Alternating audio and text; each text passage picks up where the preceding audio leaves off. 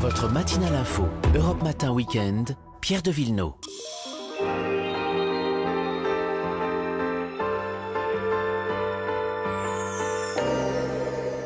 Voici les balades du samedi avec Vanessa Zah. Bonjour Et le grand retour de Marion Sauveur. Bonjour, on est contents. On est ravis de vous revoir, ma chère Et moi Marion. aussi, merci. Bon, on part donc dans le Gard avec vous, Vanessa. La truffe prend ses quartiers sur les étals des marchés, en particulier euh, le marché du Zès. Et oui, par cette place du marché, euh, c'est la place aux herbes.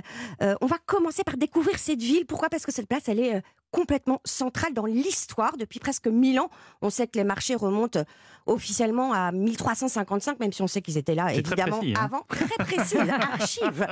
Et alors, quand vous voyez le toutes les demeures et les hôtels particuliers qui entourent la place. hein, J'imagine que vous les voyez avec tous les volets verts, hein, ce, ce vert d'Uzès. Euh, et ben, il faut savoir qu'au départ, c'était les maisons des anciens marchands. Euh, ils avaient pignon sur place, si on veut dire, et leurs échoppes étaient au rez-de-chaussée.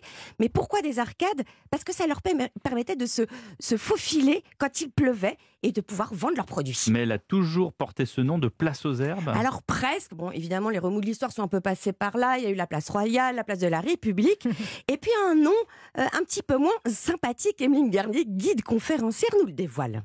place du Costel ou du Coustel au Moyen Âge.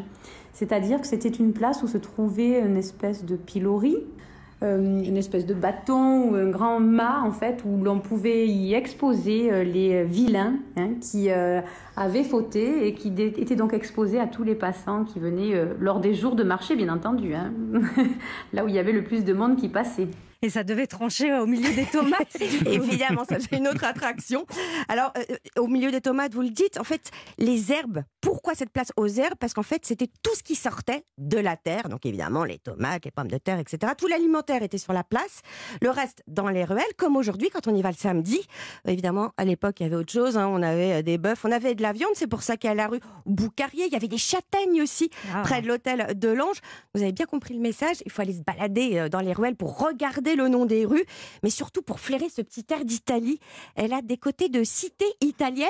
Et puis il y a même un clin d'œil, parce que vous allez voir, il y a une tour, la tour Fenestrelle. Elle penche comme, la tour, comme la tour Non. de Pise, voilà. Et puis c'est vrai que c'est- très noble. Le décor est planté. D'ailleurs, dès que vous arrivez par la route, vous voyez ces quatre tours du duché euh, qui surplombent tous ces euh, toits de tuiles. Hmm. Euh, monter justement à cette tour du duché, il y a une vue à 360 degrés sur la ville. C'est Hmm. canon. Et sinon, on peut aller du côté du jardin médiéval. Voilà, il y a 450 variétés de plantes potagères. Ça, c'est pour vous, Marion. Alors, elles sont ornementales, elles sont aussi euh, médicinales. Il y a un guide qui vous explique tout si Ah. vous en avez envie. Puis, il y a le palais ducal. Bon, on- évidemment, on rembobine le temps sur euh, l'histoire du duché, mais surtout sur la spécialité du Zès, les bas de soie. Oui. Voilà. C'est vos bas, non? Oui, oh, faut pas tout dire. Hein. Mais non, on on va est à la radio, on a dévoiler, la chance voilà. de pas être vu. C'est vrai. En tout cas, il faut savoir que c'est toujours la même famille ducale. C'est les Crusols du Zès qui sont là depuis 1572. Bon, est-ce Ah qu'il y a oui. des choses si on sort de la ville du Zès? Bah, moi, j'ai envie de vous dire, il y a des villages, évidemment, mais il y a surtout le pont du Gard. 49 mètres de hauteur, trois rangées d'arches superposées. En fait, on se rend pas compte, mais c'était une prouesse technique à l'époque, à tel point que les Romains venaient en touristes pour Mhm. voir le pont du Gard. Et puis, il y a une canalisation qu'on peut voir quand ça va être ouvert. Évidemment, la canalisation par laquelle passait l'autre fois, il faut baisser la tête. Il n'y a Oui. qu'un mètre soixante. Oui, Donc, Pierre, oui, pour vous, c'est c'est à quatre pattes. Ah, tout de suite, hein. vous aimeriez bien. hein. Bon, rapidement, un hôtel. Allez, un hôtel village, le Vieux Castillon. Euh, 18 maisons en vieille pierre, restaurées en hôtel. Côté assiette, Marion Sauveur, qu'est-ce qu'on mange en ce moment dans le Gard? Eh ben, c'est la pleine saison d'un champignon, mais pas n'importe lequel. La tuber melanosporum, c'est la truffe. Bah oui, bien La sûr. fameuse truffe noire du Périgord. Alors, dans le Gard, il y a entre 3 et 5 tonnes de truffes noires chaque Ah, année. quand même. Oui, oui, le Gard fait partie du triangle de cet or noir avec la Drôme et le Vaucluse. Alors, c'est un champignon souterrain hein, qui pousse au, au pied des chênes truffiers.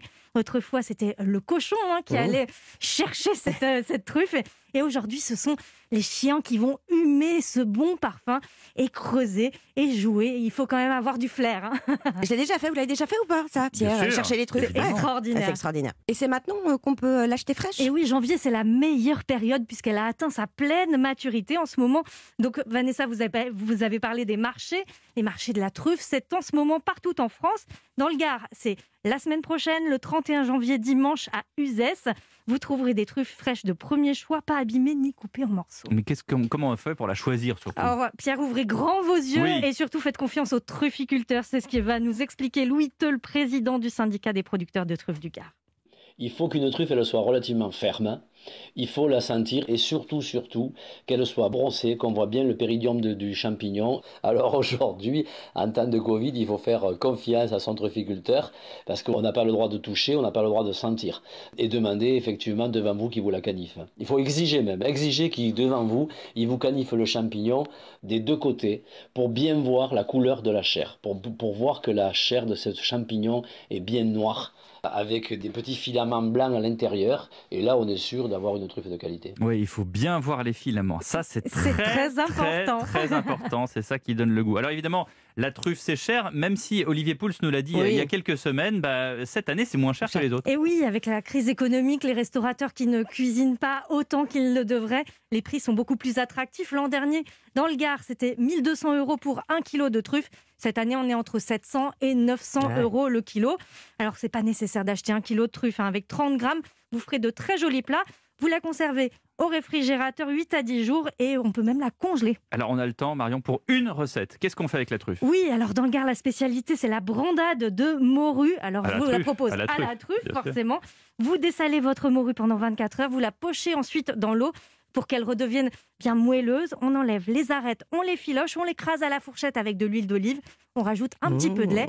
Et ça y est, votre pâte, cette brandade de morue est prête. C'est là où on râpe la truffe. On ajoute la truffe et on fait griller des petits morceaux de pain. Mmh. On, on met cette Oh là petite là. brandade par-dessus. Quelques lamelles pour les gourmands. Oh là là, il est un petit peu plus de 6 heures, mais je salive déjà. Merci Marion. On retrouve bien sûr la recette sur europe1.fr. À demain. À demain.